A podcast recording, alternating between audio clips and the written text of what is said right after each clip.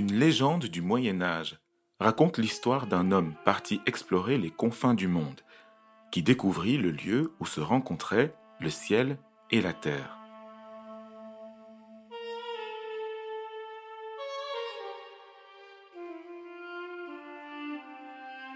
S'approchant du bout du monde, il fut contraint d'avancer à quatre pattes, coincé entre la terre et la voûte céleste, jusqu'à leur point de rencontre. Il longea à tâtons la soudure du ciel et de la terre et découvrit un endroit où ils se détachaient l'un de l'autre. Soulevant le rideau du ciel, il passa la tête derrière et découvrit avec émerveillement les rouages et mécanismes de l'univers.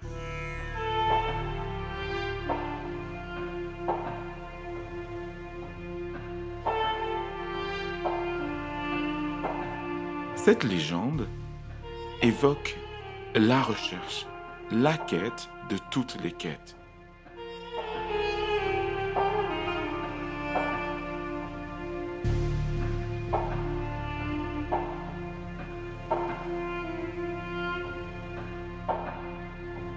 Cet instinct qui pousse chaque être humain vers la découverte continuelle de nouvelles terres, de nouvelles expériences, révèle non pas une simple quête de nouveauté, mais une quête de sens. Un sens qui est caché, mais qui peut être révélé si l'on regarde au-delà de ce qui est visible.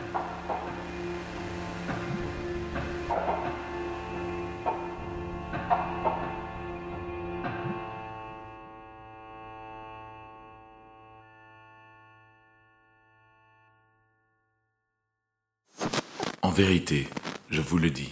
devons revenir au centre. Real life for your eyes. It is like a finger pointing away to the moon. Bonjour, bienvenue dans Sagesse et Morito, le podcast où le monde et nos convictions s'interrogent, s'enrichissent, se critiquent à la lumière de la sagesse biblique. De Bruxelles à Montréal, en passant par la France et sa capitale, Christelle, Jean-Christophe. et Léa vous invitent dans leur conversation à la recherche de l'essence au-delà des apparences.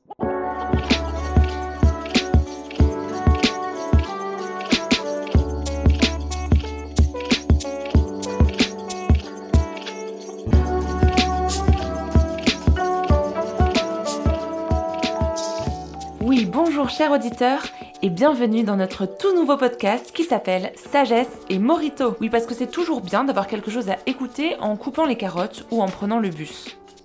Parce que le podcast, ça permet de se poser des questions et d'ouvrir le dialogue et de faire ça ensemble. Mais euh, pourquoi sagesse? Et pourquoi Morito? Et puis d'abord, qui sommes-nous? Qui vous parlons? Quelques mots de présentation. Moi, je m'appelle Léa, j'habite à Paris et je travaille dans une organisation qui réfléchit aux questions sur la foi et les croyances. Et surtout les questions épineuses du style si Dieu existe et qu'il est bon et tout-puissant, pourquoi est-ce qu'il y a tant de souffrance et d'injustice dans le monde? Salut tout le monde, moi je m'appelle Christelle, j'habite à Bruxelles, en Belgique, je suis belge, mais je suis né au Cameroun, assez attaché à mes racines d'ailleurs. Je travaille comme politologue, je suis expert en sciences politiques donc. Je travaille pendant 12 ans euh, auparavant pour une association européenne protestante euh, sur des questions de droits de l'homme, de pauvreté, de migration et d'environnement. Moi ce qui me passionne c'est comment les idées influencent nos convictions. Je suis marié à Victoria et j'aime beaucoup la musique et le rythme que je pratique dans, dans des groupes musicaux. Big up à Afrocata et à Sismito s'ils nous écoutent. Moi, je m'appelle Jean-Christophe et en plus d'être euh, papa de trois enfants puis euh, mari de Sandra à temps plein, euh, je me trouve à être un politologue reclassé en tant que pasteur. Ceux qui ont un accent comme mes collègues remarqueront mon français impeccable de Montréal. je suis aussi un nerd invétéré qui s'intéresse à tout et qui est spécialiste en rien. Mais alors du coup, pourquoi est-ce qu'on crée un nouveau podcast? Parce que c'est vrai que le marché du podcast aujourd'hui est quand même assez vaste. Pourquoi un nouveau? Qu'est-ce que nous avons de particulier? Pourquoi Sagesse et Morito? Eh bien, on voudrait répondre à ce qu'on entend assez souvent comme la crise de sens à laquelle fait face notre société. Mais qu'est-ce que c'est que cette crise de sens d'abord? Et si on revenait un petit peu en arrière, chez Nietzsche par exemple? Oui, Léa, c'est euh, c'est fréquent d'entendre parler de crise de sens dans, dans, dans notre société. Et ça m'a fait penser à, à, ce, à cette allégorie, c'est un, un, une sorte de, parabole, d'histoire que euh, Nietzsche, ce philosophe allemand qui est né au, au 19e siècle et qui est mort au début du 20e siècle, a, rédigé avec cette idée euh, qu'on entend beaucoup, qu'on a beaucoup entendu au XXe siècle par rapport aux, aux idées, qui est l'idée de la mort de Dieu. Et, juste pour, pour refixer euh, le contexte, et aussi parce que c'est un texte qui est si bien écrit, je voudrais euh, lire un extrait de cette euh, parabole, de cette allégorie, qui vient du livre qui s'intitule Le Gai Savoir. C'est la parabole, l'allégorie de l'insensé. N'avez-vous pas entendu parler de cet homme fou qui, en plein jour, allumait une lanterne et se mettait à courir sur la place publique en criant sans cesse je cherche Dieu. Je cherche Dieu. Comme il se trouvait là beaucoup de ceux qui ne croient pas en Dieu, son cri provoqua une grande hilarité. A-t-il donc été perdu? disait l'un. S'est-il égaré comme un enfant? demandait l'autre. Ou bien s'est-il caché? A-t-il peur de nous?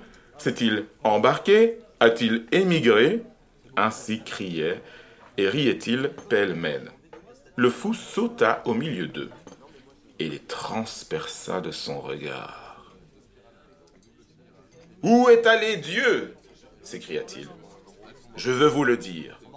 Nous l'avons tué. Vous et moi.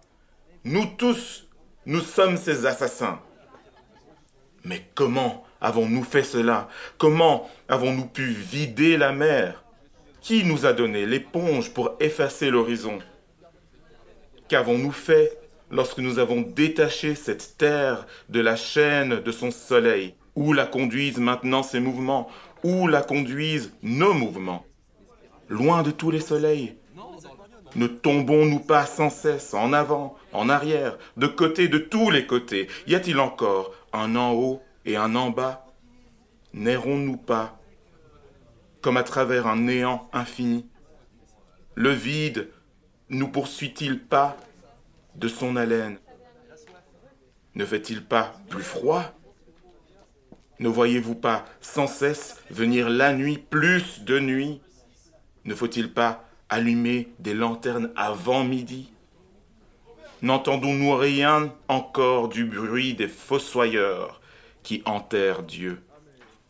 Ne sentons-nous rien encore de la décomposition divine? Les dieux, eux aussi, se décomposent. Dieu est mort. Dieu reste mort. Et c'est nous qui l'avons tué. Comment nous consolerons-nous? Nous, les meurtriers des meurtriers. Ce que le monde a possédé jusqu'à présent de plus sacré et de plus puissant a perdu son sang sous notre couteau. Qui effacera de nous ce sang? Non, ça c'est assez incroyable parce que en, t'écoutant, et pourtant je l'avais déjà lu hein, cette parabole, mais en t'écoutant, Christelle, euh, j'étais en train de me dire mais qu'est-ce qu'il fait là Nietzsche? Il est en train de dire que on, est des assassins et que en fait c'est quelque chose de, de mal d'avoir tué Dieu, d'avoir peut-être euh, renié euh, la religion. Est-ce que pourtant on ne prête pas d'habitude à Nietzsche euh, le nihilisme, le fait qu'il n'y a euh, aucune valeur, le fait que euh, Dieu n'existe pas de toute façon et qu'il faut euh, se réinventer le sens sans Dieu? On sent bien dans ce récit, dans cette parabole, qu'il y a un sentiment profond d'anxiété et de et, de panique même à l'idée que l'idée de Dieu est morte. Et euh, Nietzsche a passé beaucoup de temps à expliquer, à écrire euh, les conséquences de cette disparition de l'idée de Dieu, les conséquences qu'elles auraient sur la culture, sur notre façon de voir le monde, sur nos valeurs. Et donc, quand il met en scène un fou qui tient une lanterne en pleine journée et qui crie la mort de Dieu avec ces questions qui sont glaçantes, en fait, quand on lit un petit peu plus loin, on se rend compte que ce fou n'est pas si fou que ça. Et que c'est le village qui n'a pas réalisé les conséquences de la mort de Dieu. Donc ça communique vraiment une anxiété. Nietzsche n'est pas en train d'expliquer que euh, euh, oublions Dieu, oublions euh, tout ce dont nous avons hérité, ça n'a aucune conséquence, vive le nihilisme. Son approche, c'est vraiment de dire, il faut réaliser que le fait de mettre à mort Dieu, c'est une parabole, on comprend Mmh, bien. hein. ouais. Le fait de mettre à mort Dieu n'est pas si positif que ça. C'est vraiment une source d'anxiété et qui nous fait face à nos propres responsabilités. un certain vertige existentiel puis civilisationnel, puisque ce qui distingue Nietzsche aussi de son époque ou de ce qui le précède, c'est que euh, beaucoup des penseurs de la modernité, beaucoup des penseurs du progrès ont, ont continué euh, sans, sans Dieu, sans religion organisée ou révélée, euh, le projet euh, de transformation sociale chrétien d'une certaine façon.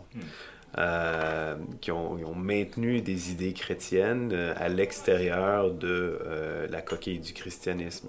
Puis Nietzsche va dire non, si, si, si on a vraiment tué Dieu, si Dieu est vraiment mort, on peut, on- on n'a pas nécessairement euh, la capacité de continuer de tenir ces valeurs chrétiennes-là. Il va remettre en question plusieurs valeurs chrétiennes, comme euh, euh, et non seulement les remettre en question, mais les critiquer comme des valeurs d'esclaves, des valeurs euh, qui vont avoir miné, euh, selon lui, une certaine primitivité ou une certaine, certaine vertu de, de force, puis de...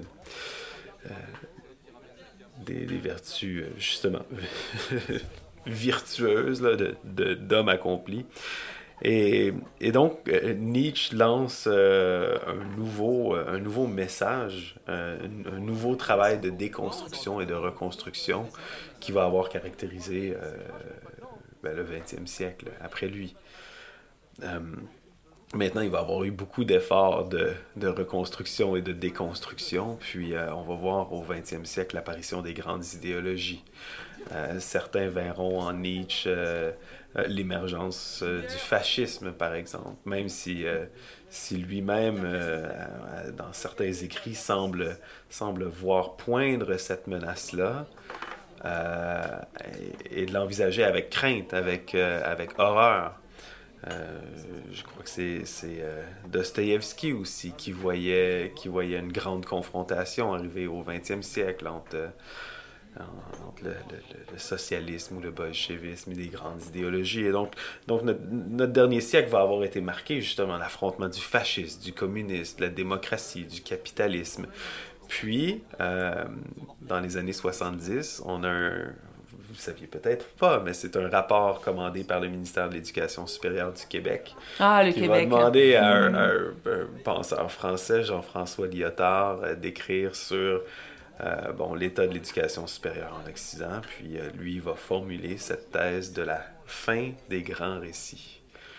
Et la fin des grands récits, c'est dans le fond la reconnaissance que, rendu dans les années 70, même les grandes histoires, non seulement comme le christianisme, les grandes histoires, mais les grandes histoires de progrès, euh, les grandes histoires de, euh, du communisme avec la révolution prolétarienne, une genre de grande histoire qui va englober tout le monde, puis qui a son, son propre récit d'origine, son propre, euh, son, sa propre apocalypse ou eschatologie, c'est-à-dire son propre récit de la fin ultime de toute chose, ben, le monde ne croit plus à ces choses-là. Et donc, en fait, ce que dirait euh, Nietzsche, mais aussi Lyotard, c'est que on a enlevé euh, la structure qui permettait à certaines idées d'évoluer, et en enlevant cette structure, par exemple, le, christianisme, mais aussi euh, des institutions, en, mettant de côté tout ça, on est peut-être plus aussi légitime d'utiliser les idées et les valeurs que ces structures auraient créées. De dire, ben, en fait, on est peut-être plus légitime de parler, mettons, d'égalité en droit si on, on- on refuse euh, le christianisme euh, complètement, alors que peut-être que l'égalité en droit entre euh, les êtres humains venait euh, du christianisme, par exemple. Après, c'est- il n'y a pas que des philosophes comme Nietzsche et Lyotard qui vont en parler. On- il y a d'autres penseurs et, et intellectuels, et des francophones aussi, qui font écho à cette vérité. Et donc tout le problème aujourd'hui du christianisme, c'est qu'il est devenu invisible. Il est présent sans dire son nom. Ce qui fait que vous avez un tas de gens qui vous disent je suis complètement athée, je suis totalement anti-chrétien, mais je respecte l'égalité de tous les êtres humains, les droits de l'homme, la liberté de conscience, etc. Ils n'ont pas conscience que ces valeurs-là n'auraient peut-être pas pu exister dans nos sociétés s'il n'y avait pas eu le message des évangiles qui en est la source. Les valeurs auxquelles nous, croyons, tous, l'égalité, la liberté, le progrès, etc., si on les coupe de leurs racines, si on oublie euh, d'où elles viennent, comment elles se sont construites au cours des siècles, alors elles vont devenir comme des fleurs coupées qu'on met dans un vase. Et si vous mettez des fleurs coupées dans un vase, au bout de trois jours, elles sont fanées. Et il arrivera la même chose avec les valeurs auxquelles nous croyons.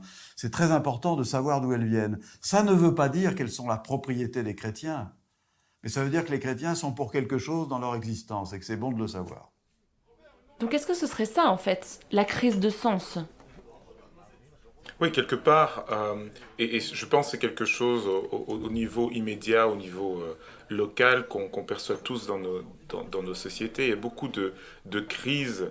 Euh, prenons par exemple la crise des, des, Gilets jaunes en, en, France. Je pense elle, elle révèle un, un, problème qui est social et qui est économique, mais aussi un problème de sens, un problème de, de contact avec, comme Jean-Christophe le disait, on avait ces grands récits qui expliquaient le sens du monde, qui expliquaient d'où nous venons, là où nous allons, la façon dont nous devons vivre, et en particulier dans, euh, pour reprendre euh, la référence de, de, Lenoir, il y a le récit des évangiles qui nous, qui nous a donné euh, des valeurs, les vertus, des, principes tels que l'universelle égalité de tous les êtres humains, par exemple, qui avaient leur place et prenaient un sens dans ce contexte-là.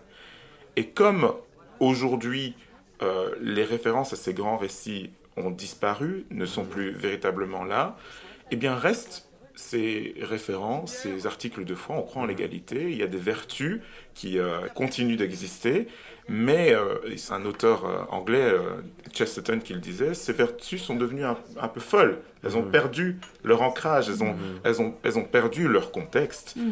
Et bizarrement, c'est quelque chose que nous ressentons de façon existentielle et qui se manifeste dans, dans, la façon dont nos sociétés évoluent. Un exemple de vertu euh, devenue folle, c'est le christianisme. Euh, le message de Jésus euh, indique que l'histoire a un sens et qu'elle va quelque part, qu'il y a une hmm. intention fondamentale derrière l'existence de l'univers. c'est ça, il y a une origine, on a été créé, il existe un Dieu, et ce Dieu, c'est pas juste un hmm. concept, c'est une hmm. personne qui se soucie de nous et qui veut amener l'histoire à un accomplissement pour notre bien eh bien, on a hérité de, ça le concept que l'histoire va dans un certain sens. Après moult péripéties, on est arrivé à ce mythe du progrès, oui. qui est aussi une autre version euh, de la conviction que l'histoire a un ah sens. Et, euh, et, mais on voit aussi quand on voit de nos jours que le, mythe du progrès. C'est un euh, peu à double tranchant. C'est un peu à double tranchant. voilà. Ce qui nous reste du mythe du progrès, c'est la crise environnementale. C'est ces grandes histoires-là.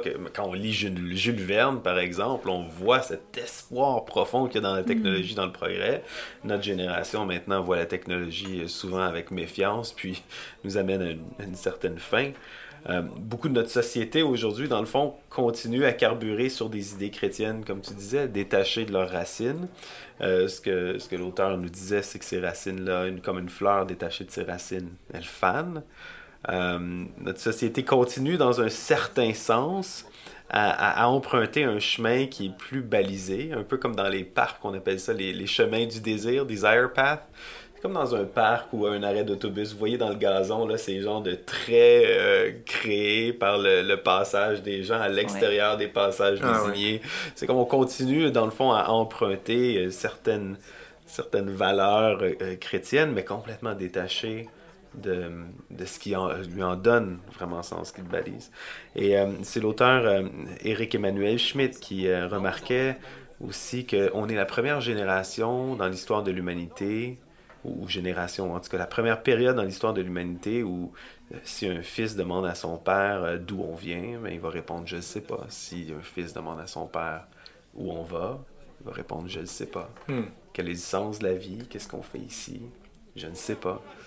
Alors que euh, toutes les cultures dans le passé avaient, avaient des réponses euh, à ces questions-là. Ben, Aujourd'hui, on est obligé, d'une certaine façon, soit de retrouver ce sens-là dans, dans euh, un grand récit comme euh, celui du christianisme que, que, que nous avons euh, emprunté, ou de créer de nouveaux sens, euh, de, chercher, euh, de chercher une nouvelle manière de faire sens de la vie. Et, et, et ça aussi, je pense, ça contribue à cette, à cette angoisse sociale parce que euh, au lieu d'avoir une société qui est liée ensemble vers un, narratif commun, une histoire commune, on a une société qui est, qui est, éclatée dans la recherche des sens. Il y a, euh, dans ta citation, euh, je l'ai juste. J'ai vu un petit peu après, où est-ce que tu as coupé, l'insensé va poser la question euh, par rapport à la mort de Dieu. Avec quelle eau pourrons-nous nous purifier? Quelles expiations, quels jeux sacrés serons-nous forcés d'in- d'inventer?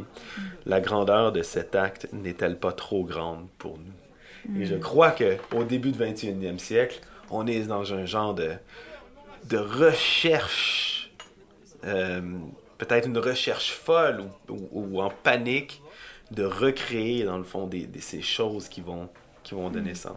Oui, parce qu'on veut des réponses. On veut peut-être pas les grandes institutions ou les grands récits qui euh, leur donnent naissance. Peut-être qu'on on a décidé que c'était trop dogmatique, que c'était trop oppressif, peut-être Mhm. euh, parfois Ouais, à raison. Mais peut-être qu'on a jeté les- le bébé avec l'eau du bain et qu'on se dit, bah maintenant, sans euh, le bain, il va falloir recréer l'eau, le bébé, on ne sait pas par où commencer.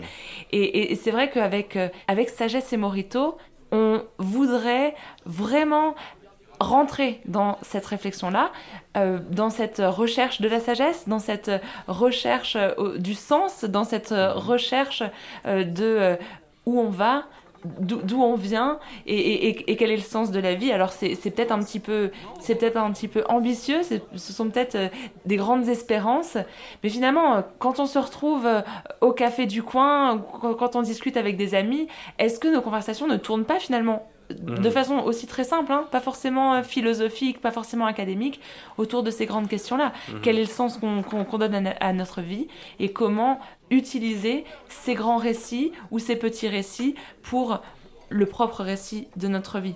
Oui, c'est- c'est essentiel, je pense, de réaliser que. Voilà, on pourrait penser que. Voilà, c'est le monde des idées, euh, c'est la philosophie, euh, Dieu, pas Dieu, etc. Euh, C'est le cas d'être mes soucis. Je veux dire, euh, moi, ce qui me préoccupe, euh, c'est euh, euh, comment obtenir un, un emploi, euh, comment euh, vivre ma vie amoureuse, euh, euh, comment réussir dans la vie. Oui, des choses plus concrètes. Ouais, des choses plus concrètes. Pourquoi, se- pourquoi se casser la tête avec des questions pareilles? Mais si on, si on, on, on s'arrête deux secondes pour observer notre propre vie ou la vie de notre société, on se rend compte qu'en fait, ces questions-là ont littéralement des conséquences dans notre vie individuelle, mais dans notre vie en tant que société aussi.